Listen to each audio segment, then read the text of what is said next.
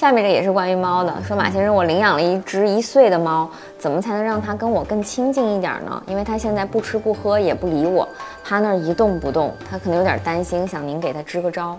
猫是这样啊，猫呢换环境会有应激反应啊，有的猫的应激反应非常的强烈。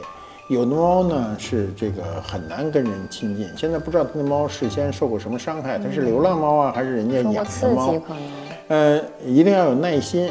有的猫是能够改变的，比如我们有的猫啊，比如我们的猫杜拉拉呀，杨玉环来的时候都比较谨慎小心，现在跟人相对来说都亲很多，可以抚摸，可以抱。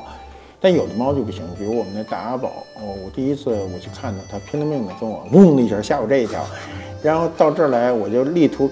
改变它，但是已经来了两年多了都没有改变，一点都没有改变。那我们也就不强求啊，就顺其自然。你个人养猫的时候一定要闹清楚这个猫啊，对，猫对你有信任感是很难的，它很警觉啊，它不像狗啊。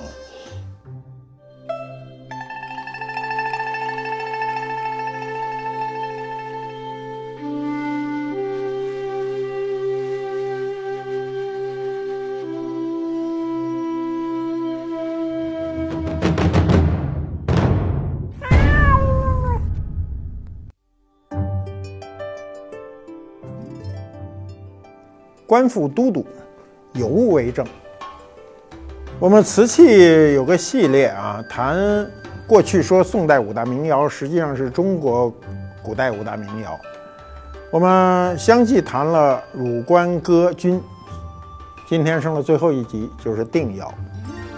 过去的这个这个五大名窑的排序有各种排序方法，我比较习惯于说汝官哥钧定，所以定窑就搁到最后。定窑相对前面，呃，那几个窑口来说呢，相对定窑还比较好谈。我们前些年啊，前些年大概五年前吧，纽约苏比拍过一个小碗啊，十三点四公分，就这么大点儿。那盒子里就是一个定窑小碗。比这个十三点四公分的小碗呢还大不到两公分，那个是十五点三啊，一会儿你看有多大。当时估价是多少呢？是二十万美金。结果这么小的一个定窑碗，最终呢，在五年前以二百二十二点五万美金呢，被欧洲最大的古董商呢买走了。古董商买走，他还得卖。那么这故事很神奇啊！是送拍者在五年前呢，他在这个纽约的跳跳蚤市场啊，花了三美金买了，买了以后在家摆了五年。由于国际市场啊，中国古董天天爆冷，那前些年啊就天天的创世界纪录，所以呢，这主人就按耐不住这内心的好奇心，就把这个碗呢就送给了苏富比拍卖公司呢，想碰碰运气。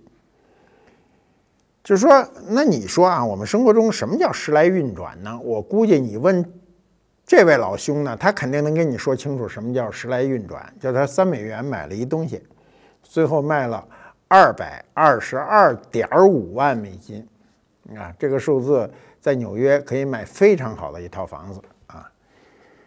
那我们就说啊，就这么一个白碗，说今天再普通不过的一个碗啊，白的，凭什么卖的这么贵？我告诉你就凭它在一千年前，它是全世界最高科技的代表。当时呢，啊，皇帝啊，宋代的皇帝和百姓呢，都能用上这样洁白的碗。那欧洲呢，欧洲人啊，他没有这么好的天然的器皿。我们说天然就是经过烧制的这种器皿啊。你知道欧洲人为什么？你跟他吃西餐的时候，他特别愿意拿一面包在那儿擦盘子。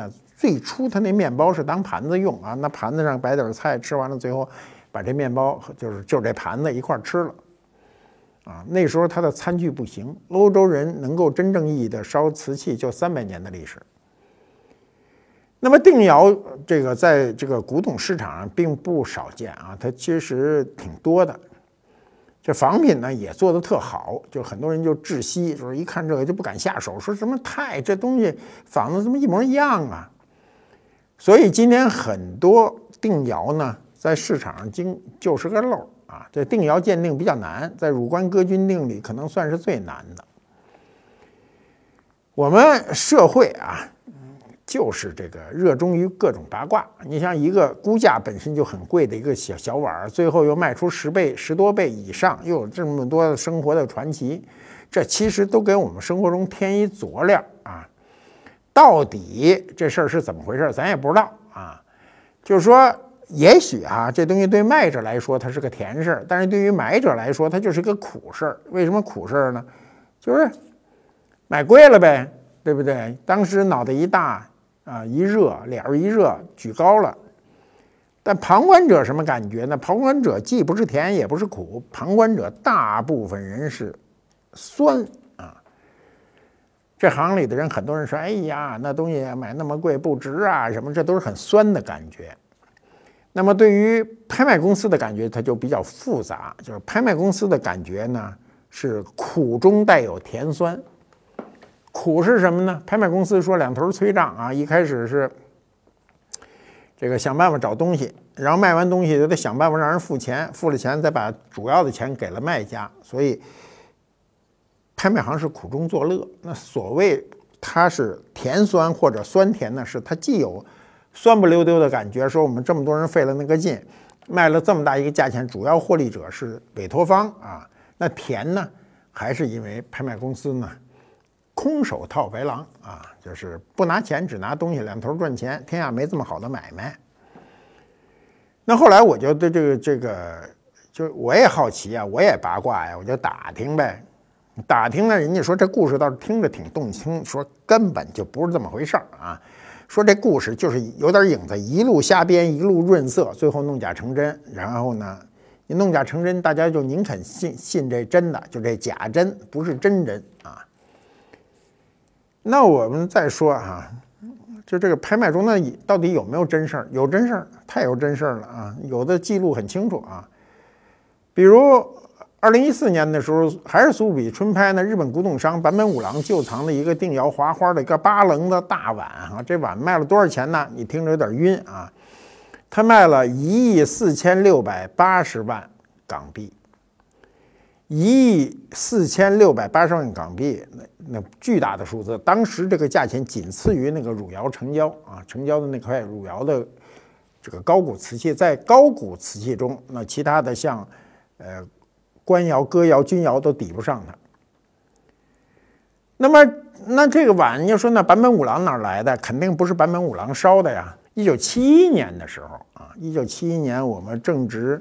文化大革命中啊，一九七一年，我要回想我呢，我一九七一年刚从东北回来，那年我十六岁，在家里游荡着，准备当兵啊。那个年头啊，这个坂本五郎在伦敦的苏比啊，是以四点九万英镑，差一点不不到啊，五万英镑购得。五万英镑，你今儿听着说五万英镑，英镑不就合十块钱吗？那就五十万，五十万不贵啊！你知道，这个四十多年前，这五万英镑是天文数字啊！那时候我觉得我们国家让银行拿出五万英镑都很难，因为当时拍卖的时候呢，还有一个明代的成化的一个斗彩鸡缸杯，我们讲过鸡缸杯吧，卖了两亿八吧，当时那鸡缸杯才卖一点四万英镑。就换句话说，坂本五郎买的这个这个碗，差不多能买四个这个斗彩鸡缸杯，可见这几十年国际艺术品市场的一个变化和审美趋势的变化。早年的审美啊，就是在几十年前，国际上的对于艺术品的审美都是高规格的、高品位的审美。这些年，因为土财主越来越多，所以土豪去买东西，他是凭直观买，他看着那个东西简单漂亮，喜欢简单漂亮，所以呢，这些年呢，国际市场最漂亮的东西啊，就是俗称最漂亮的，就是百姓们能看懂的这种漂亮的东西呢，都会卖得很贵。中国古代的这五大名窑啊，就是汝官、歌君定啊，这个。呃，其这四大名窑啊，就是汝窑、官窑、哥窑、钧窑的这个，它都有各种问题啊，比如有的是窑址没有发现，有的是烧造年代存有争议啊。但是这里呢，最没有争议的呢，就是定窑，因为定窑的窑址和烧造年代这两项都不存争议。定窑的窑址在哪儿呢？在今天的河北曲阳啊，河北曲阳的灵山镇，就是河北曲阳呢，是这个石刻啊，石刻家乡也是那儿啊。因为曲阳呢，在唐代的时候，在五代的时候，北宋时候属于定州管理，所以就叫定窑。我们古代的唐宋时期的窑口一般都以州记啊，比如我们现在说的定窑可以称全称为定州窑，比如耀州窑，这是直接就全称啊。你比如越窑也可以称之为越州窑，邢窑也可以称之为邢州窑啊，就这么个意思。那么定窑它烧造一开始，它肯定是在唐代后期啊，然后经过五代到北宋达到一个繁荣，元以后就逐渐逐渐这个衰落了。为什么衰落呢？是因为景德镇起来了，高岭土的使用使其他瓷器都衰落。那从时间这个角度上讲呢，定窑比其他这个我们说的四大名窑汝官哥钧呢都早，嗯，它是个老大。定窑烧造的品种不简简单单的就是白瓷，其他的你比如黑的呀，这个棕红色的呀，花的呀都烧。那么汝窑、官窑、哥窑、钧窑的基本上都是定型的，因为它它们都属于青瓷系，而定窑是白瓷系。那么白瓷是中国陶瓷史上的重大的进步啊！呃，这个把瓷器烧白了，我说过是呃我们的先人追求这个陶瓷成就的第一目标。那么唐代的时候呢，邢窑啊，邢窑烧白瓷嘛，我们说南青北白嘛，北边的白瓷就是由邢窑烧制的。它风靡天下，嗯，那么定窑呢，实际上是受邢窑的影响，因为他们俩都在河北烧制嘛，两个地方的窑址相距呢不足这个二百公里，所以呢，有一路这个白瓷啊，就是尤其五代时期的白瓷呢，它形定不分。它为什么会形定不分呢？就是你知道它都是白瓷啊，你要是外行人看出这俩没啥区别，但是内行人能看得很清楚邢窑的特征和定窑的特征。但是有一路的瓷器呢，它邢窑和定窑的特征都兼或有一点，所以即便最有名的专家判断起来也有难度。由于白瓷的科技含量高啊，它科技含量高，主要是它的视觉感受很好。我们今天啊，常年呢都拿白瓷碗吃饭，你没什么感觉。可是我让你常年的拿一个黑碗吃饭，你再拿白碗的时候，你就有感觉了。那么定窑就是五代和北宋初年北北方最重要的窑厂，是最高级的，等级最高的。那么后来呢，由于这个定窑的这个地位不可撼动的这个地位呢，那么各种啊定窑就出来了。嗯比如呢，这个有南定啊，有粉定啊，还有还有一些就是其他土窑厂那种，要我们说都不是定窑，就是比如磁州窑也烧白碗，当然耀州也有白瓷啊，都有。南定呢是指啊长江以南南方人仿造的定窑，这里比较多的有景德镇的这个呃仿的啊，有安徽的繁昌窑等等，这些都有仿。白瓷的出现，它就尽可能烧白，它不是不能把它烧成那种影青色，它是要把它烧白，因为白瓷贵。呃，其实啊，这个白瓷、青瓷、黑瓷啊，就各种带有颜色，我讲过，它都是这个金属为成色剂。这个白瓷、青瓷、黑瓷里都含有铁，只是成分不一样。那么白瓷里只是让瓷土和釉料中的这个铁的含量一定要降到百分之一以下。你注意看邢窑，邢窑的基釉厚的地方都闪青，那一就是因为里头还有微量的铁。那么青瓷一般情况是在百分之三啊到百分之一之间啊，含量越高颜色越深。那么黑瓷就是高达百分之八的含铁量，那就变成黑色了。所以就简单的说。这个这些瓷器都是跟铁有关，因为铁是一个非常普遍的一个金属元素啊。我们到南方就更普遍，你到南方看，那土地都是红的，它为什么红啊？它里头含铁。那定窑呢？它真的，它除了烧这白瓷以外，它还烧黑瓷、烧酱釉的、烧绿釉等等，品种比较少。那么黑釉和酱釉呢？文献中都有记载啊，那个记载都很清楚，比如叫黑定、墨定啊，黑和墨是一色嘛。比如有红定、紫定。这个红定和紫定一般来说都指那种带有绛红色的颜色，但有人认为那个紫定呢，还就真是紫色的。你甭管它是什么定啊，就是带有各种颜色。呃，古董成书最早的，我们讲过一本书叫《革古要论》，是洪武二十一年明初啊，这个曹昭写的。那曹昭呢，他是元末明初的人，他记载了很多东西跟元朝有关。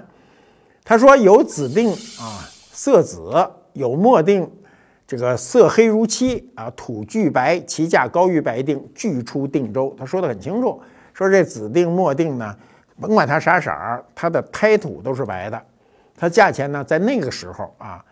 在明朝初年的时候，价钱已经比一般的白定呢要高。他说了，这个巨出定州，就这意思。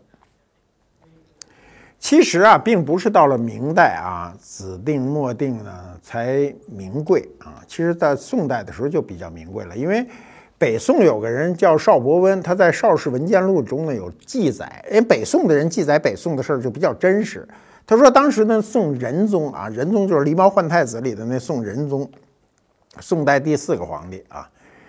那么宋仁宗呢，他在宋代皇帝里是非常简朴的哈。他有一次上他那个宠妃啊，张贵妃那里呢，他就看到一个定州红瓷器，他就问说：‘这东西你哪来的呀？’妃子就跟他说：‘是一个叫王拱辰的大臣送的。’皇上就有点不高兴了，就说：“他说我经常跟你说不要接受那大臣的馈赠，你知道他为什么他送你啊？他不是讨好你，他是讨好我啊！说你怎么我说你不听啊？随手就拿那个祝福就把这个瓷器给打碎了。你看啊，你可以想象那个场面啊，当时他把这个东西打碎，那肯定贵妃你什么妃你这会儿也害怕，对不对？那么呃。”他打碎他，并皇上打碎这件瓷器，并不是不心疼这个瓷器，而是警告他。所以呢，张贵妃就非常愧疚。宋仁宗呢，就尽管他特别宠爱这个张贵妃，但是对他的要求还是很严的。啊，皇上要求的严格，一定是从我做起，肯定不是从别人做起。那这从侧面提示了一个问题，嗯，就是说这个红定红定啊，也就是有人说是紫定啊，说在当时就比较贵。不太好烧，要不然皇上犯不着着急上火，跟他发这么大脾气啊。因为这段记载是北宋人的记载，相对来说就比较真实可信。那我们看定窑啊，说定窑就是一白瓷，它有什么装饰啊？它除了颜色白以外呢，它有装饰啊。我们说的汝官歌君啊，这四个呃著名的窑口呢，它都是以釉色取胜啊。以釉色取悦社会，定窑不仅仅是以釉色，它还有纹饰，所以它有刻划花，还有印花等等。那么定窑早期的工艺中呢，最早啊，你注意看五代时期的定窑，它有凸起的花，这东西叫浮雕啊。它为什么是浮雕呢？就我想，它跟当时曲阳的地区的这个石雕是相互之间是有影响的。嗯，因为曲阳产这个汉白玉啊。我们天安门广场中国人民英雄纪念碑的那个汉白玉都是来自于曲阳，工匠也是来自于这个曲阳的嘛。那么定窑的纹饰呢，最初呢，它作为表现形式，它直接原因呢是它的釉面非常薄。你知道这釉面一薄呀，它在哪儿的覆盖都差不多，所以它的纹样就比较容易表现。那有你像钧窑，它就厚，它在转拐弯抹角的地方，它会堆积釉。那你雕刻那纹饰，它看不见，所以这个钧窑基本上不雕。除了元朝人有时候笨不拉几的雕几刀，它一般它都不雕。所以定窑不仅仅有它釉色之美，它还有它的纹饰之美。那么，呃，到了这个呃宋代后期啊，尤尤其到了金代的时候呢，由于定窑。这个需求量大，大幅度提高产量的时候呢，它用的就是这个模印技术。那我们现在可以看啊，定窑的产地啊、烧造时间、产品都非常清晰，是吧？都非常清晰啊，好像没没没有没有什么不可解的事儿。其实呢，一样，就是历史老有谜团啊。我们就是老说这历史的谜团，你解解解不清，我们试图把它说清楚。那么定窑上呢，有一个特别特殊的现象，跟其他窑口哈，它有大量的上面刻有刻画的文字。你像汝官歌啊，汝窑我们讲过啊，除了个别的奉化什么是是先刻的，大部分上面的字都是后刻的。钧窑那个很多一二三四的数码也是后刻的，它内容都比较简单啊。歌谣很少有刻，你再有什么官窑、歌谣那刻的字都是乾隆年间刻的，那都不算。只有定窑上面经常刻字啊，刻什么呢？比如有上十局、上药局啊。这个上十局、上药局是属于当时宋代皇宫里的六上局之一啊。这个《宋史》中呢有明确的记载，他说：“凡总六局曰上实啊，掌上修之事；曰上药，掌合计后诊后之事啊。”什么意思呢？就上十局就管你吃饭膳食，上药局就是就说白了就是管你的药，管管治病的这事儿啊。你比如我们前些年啊，爱爱看韩国的那个历史的这个电视剧，比如这个当时影响最大的那个，我还看了几眼呢，《大长大长今》啊，《大长今》的女演员还真的是就是挺漂亮的啊。那里的到到处都是什么上宫，比如韩上宫啊、崔上宫啊。那崔上宫好像是一个比较恶的人，是吧？那么上食局、上药局的这个对应的就是这上宫啊，它就是一个。一个一个一个职务啊，那么定窑的白瓷里，当时专门为这个宫廷啊，这个御膳和用药呢，定烧的这个瓷器，直接就写上，就是就直接用细的这个呃利器在上面刻上了这些字啊，就上食局、上药局。我们现在看到的就是这个。那么看到的还比较多的是什么呢？写官款，就写一官字儿。还有写新官的啊，这我都有，嗯，写官字、写新官的。那么大部分人会解释说，这就是官窑啊。说当年呢，我们说那个唐代官窑写一营字儿啊，百宝大银库啊。说这个宋代官窑就写一官，还有写新官。那么这事儿就有点问题啊！有人说这个是是地方官窑，什么叫地方官窑啊？有人还说这是官样啊。其实它这个“官”字啊，没有你那么明确这个后代的概念。我们一时说一时的事儿，看历史就是这样。你别拿今天的事儿说历史，你也别拿清朝的事儿说明朝，拿明朝的事儿说宋朝。明清两代官窑底下写款，主要是写年款，对吧？大明宣德年制。大明成化年制、大清康熙年制、大清乾隆年制，它都是这个写的年号款。那写一官什么意思啊？它这个官跟民是相对的啊。他为什么不在上面写一民，他写一官呢？按照我们今天的理解呢，这个官是公的意思，公家的意思。我们前些年啊。起码在我年轻的年月里，你走到全国各地任何县城招待所里，它上面都写公用。单位的暖壶上写上公用，啊，这实际上就是这官的理解，就是官方的公用的啊，跟官窑没关系。所以你今天才看了大量的这个刻有官字的官款啊，比如写新官，那新官啥意思啊？是吧？新官肯定，那你要说说这个官窑是个新官窑吗？也不是，它也是一白碗。那么这个新官的解释就比较模糊啊，我们到今天没有特别有力的解释。属有新官的瓷器啊，大概和属有官字的这个瓷器比较起来，可能不足百分之一，应该是不足百分之一，很少啊。那有的呢？这个瓷器中就写着有啊，比如写定州公用啊，那这写的很清楚嘛，公用嘛，就是定州府啊，大家公用的这种，这个在大英博物馆里就有这样的瓷器收藏。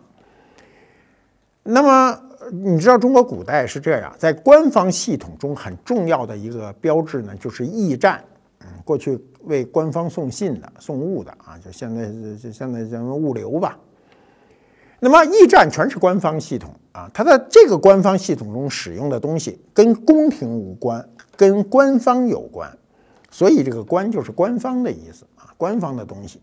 官方系统是很庞大的一个系统，我们今天也是这样，官方系统很庞大，古代的官方系统也很很庞大，所以如果你从这个角度去理解，你就明白为什么“官”字的那个瓷器特别多，是吧？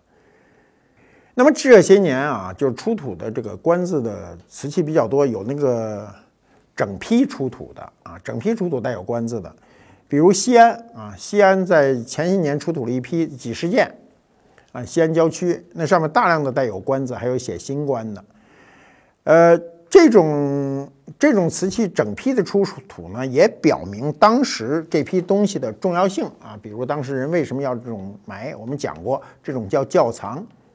啊，不是那种陪葬的啊，往往是在一个大坛子里啊，这种我都见过。啊，不止一次的见过，就是一个土坛子，坛子不怎么遮，也是那个时代的，里头装满了瓷器。有机会到陕西省这个历史博物馆去看啊，陕西省历史博物院啊，去看看他那个何家村出土那俩那俩大坛子里装上千件东西，你都觉得不可能装进去，他就装进去了。所以古代这种窖藏一旦发现，都是数量巨大，而且往往质量很好。那么。定窑中还有一个问题要解决啊，这个问题也是个历史问题。呃，定器有芒不堪用啊，所以呢，历史很多文献就说这句话。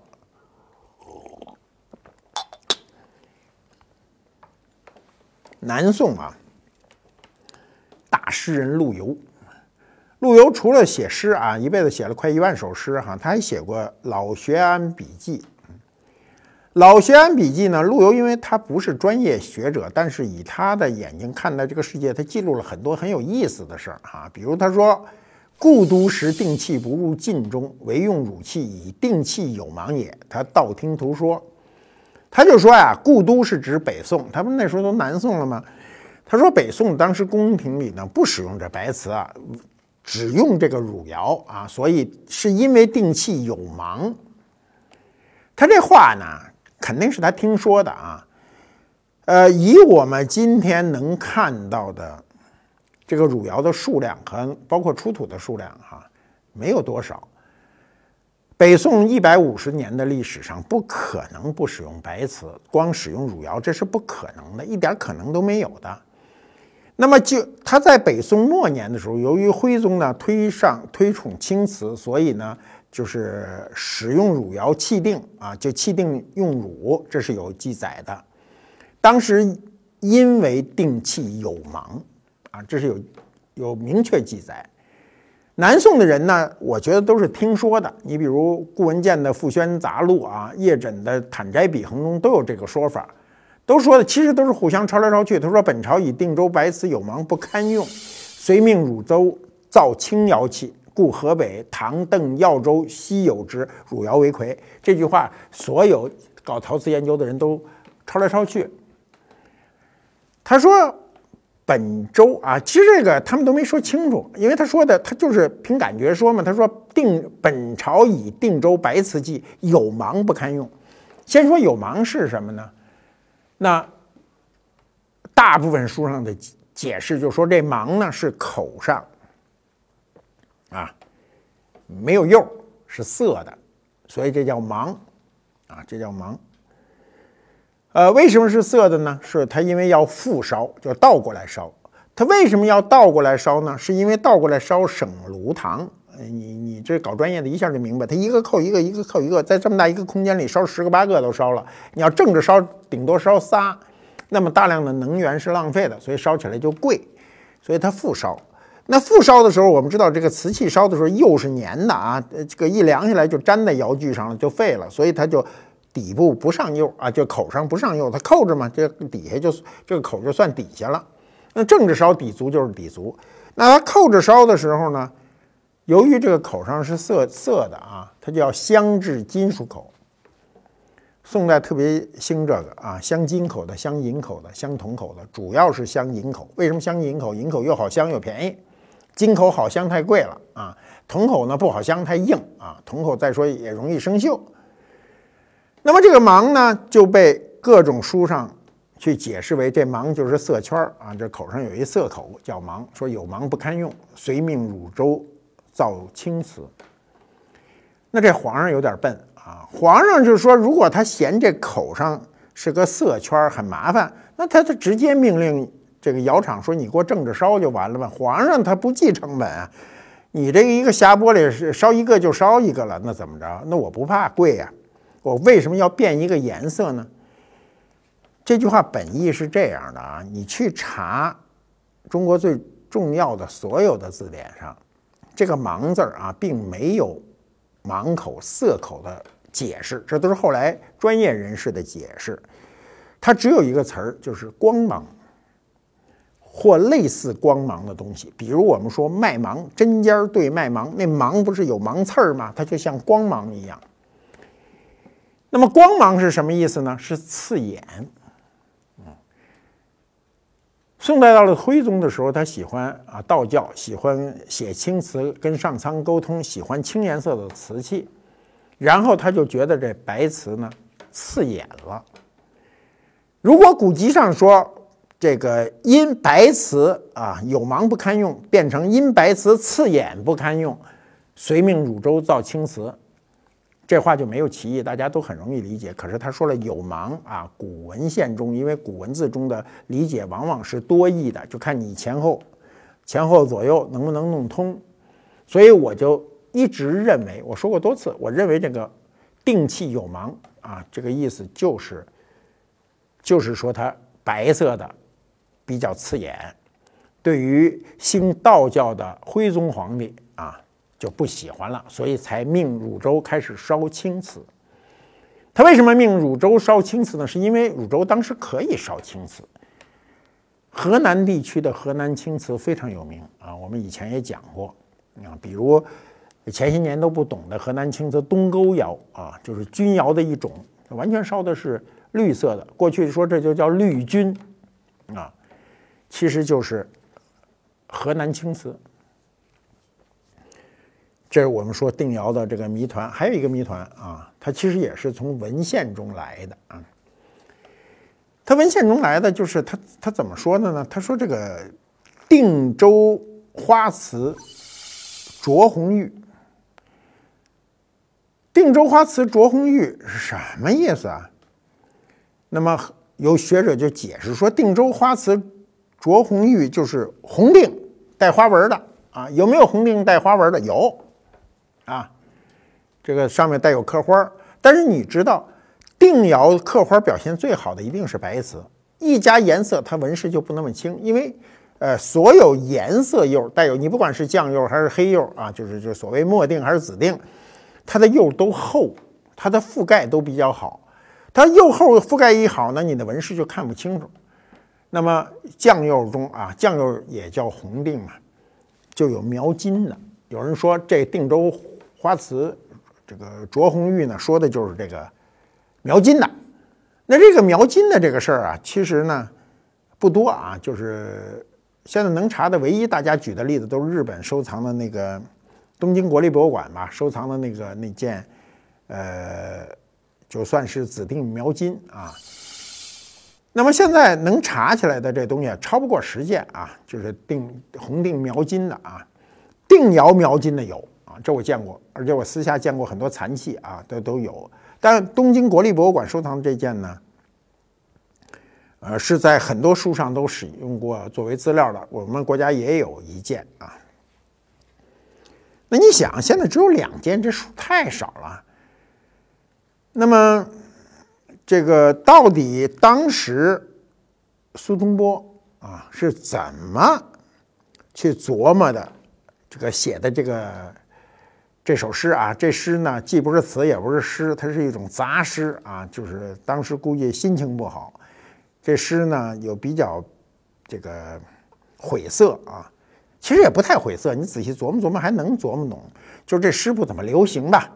他说的是个喝茶的事儿。如果我们把这个这个诗的上下文都联系起来，我们逐渐逐渐呢，就可能能捋清楚这个谜团：到底有没有红色的定州瓷？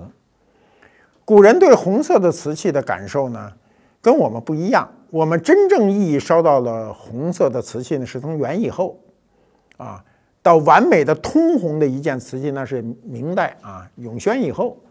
到了清代康雍乾三朝，三朝才能，呃，游刃有余的烧造红瓷器。宋代是没有红的，所以宋代说红都是棕红色。比如耀州词里有一种词叫红耀州，啊，比如我们的这种酱釉的定窑呢，都叫紫定，偶尔啊也听人说过红定，那都是现在人的说法。孙波这个诗呢，他的名字叫《仕院监察》，那说得很清楚啊，仕院监察啊，它是个杂言诗啊。呃，我我们都很清楚，宋代的时候啊，这个这个喝茶的方法的过程非常复杂，所以它叫煎茶。他这首诗写于北宋熙宁五年，就是公元一零七二年啊。他当时在杭州啊任通判。苏东坡这一生中呢。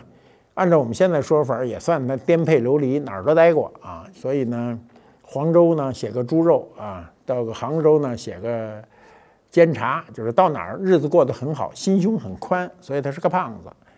他全诗一开始怎么写呢？他说：“谢言已过鱼眼生。”啥意思？我们过去讲茶的时候讲过，这个水啊，你今天有玻璃壶，你能看很清楚。过去你没有玻璃壶，你都没看过。水你加温的时候，你今天用电磁炉啊，或者是什么，我也说不清楚，各种现代化的炉给这个玻璃壶加温的时候，你会看到它里头开始出气泡，气泡越来越大，越来越大。先最小的眼睛是虾眼，虾米啊眼睛，后来蟹眼又大了一点儿，到鱼眼生的时候，鱼眼睛不是更大了，吗气泡更大了吗？这水就快开了。所以它第一句就是说蟹眼已过鱼眼生。嗖嗖欲作松风鸣，我过去讲过，松风在这个说茶的时候，一定是烧水的声音。所以苏东坡也说了，嗖嗖欲作松风鸣，就是开始快开了，呜呜呜，这水开开锅了。然后他下面呢就描述了一大堆啊，这个各种监察的事儿。然后到这儿呢，他说的很清楚，他说：“君不见，昔日李生好客，手自监，贵从活火发心泉。”啊，就是说。你你见不着以前呢？有个姓李的人，他好客啊，他在这儿自个儿给你煎茶喝啊。然后所谓活火呢，是带有火苗的火；发心泉呢，就是水沸腾了。他说又不见金石禄公煎茶学西蜀，定州花瓷着红玉。好，他这块说的很清楚啊，这会儿在监察，然后他说定州花瓷着红玉。那我们说到这儿的时候呢，就要看我们这东西了，要不然我跟你说不太清楚什么叫定州花瓷着红玉。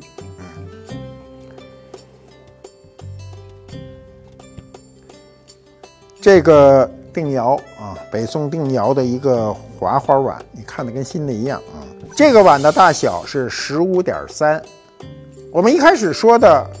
那件卖的很贵的啊，是十三点四，比它还小一圈，那个卖了二百二十二万零五千美金。那么这就是北宋的一个啊，苏东坡时代说的，哎，跟他说的就是熙宁五年啊，公元一零七二年那个时候用的瓷器是一个时期的。我们说定州花瓷着红玉，我们现在给你啊表演一下啊，什么叫着红玉？这是一个。定州的白瓷啊，所谓定州花瓷是指它的刻花儿。我们再看看它怎么着红玉啊，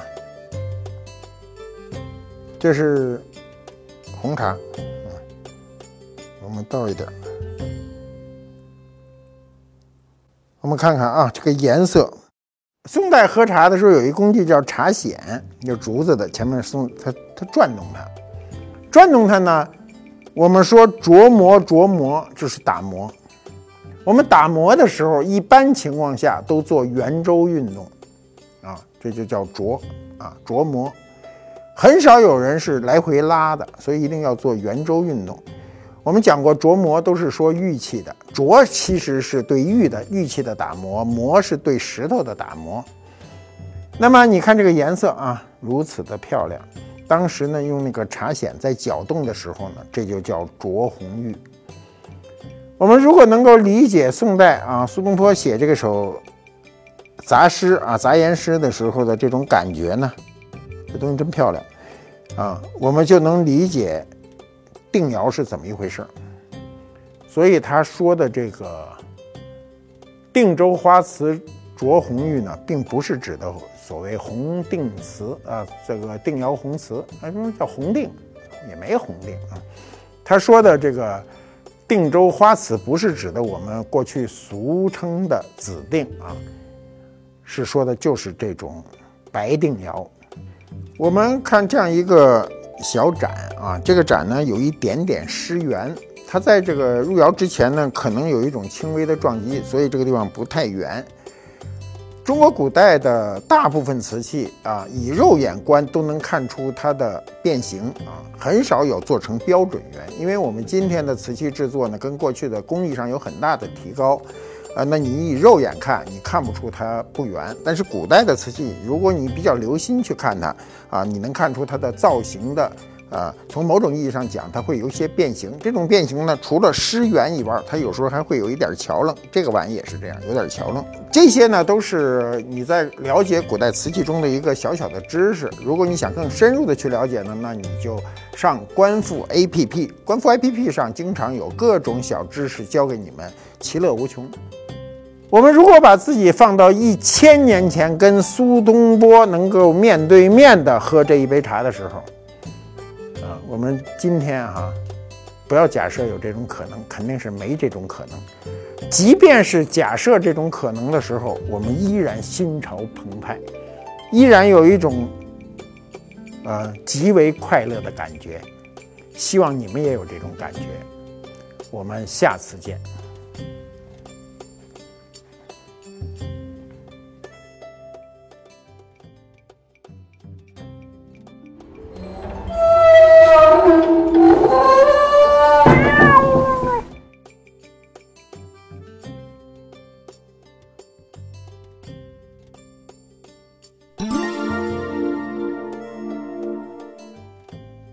复猫揭秘官复秀，制啊是古代的一种器皿，常用来盛酒。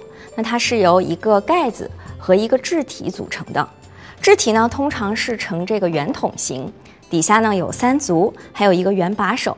整体造型呢比较接近我们今天常用的这个马克杯。那其实制早在战国末期时候就出现了，在秦时呢杯和制是并行使用的，比较流行呢是在汉代。汉代制啊，主要是有玉制和漆制。根据这个《史记·项羽本纪》中的记载，鸿门宴上，项羽给樊哙赐酒啊，用的便是这个制。而汉代以后呢，制就很少见了，但是也没有绝迹。这个唐人颜师古啊，就曾说：“制，饮酒元气也，今尚有之。”而今天呢，我们这个官复制杯的整体造型啊，是吸收了我们馆藏的汉代的镂空缠枝花卉纹的铜制杯的结构。那在保留元气的这个古韵的基础上呢，这个杯子除了品茗，还多了一个闻香的功能。因为元气上，您看这个中间这些镂空的花纹呢，就只是单纯的装饰。哎，那我们想，为什么不多一个香薰的功能呢？这样您可以一边品茶。一边呢，在底座放上一个我们为您配好的这个塔香，这样您平时在家这个品茗的时候呢，一边品茶我们的茶香，同时呢，还可以闻到这样淡淡的这个香薰的味道，那可以说是一气两用，既可为杯，又可为炉。我看，它才是真正的红袖添香。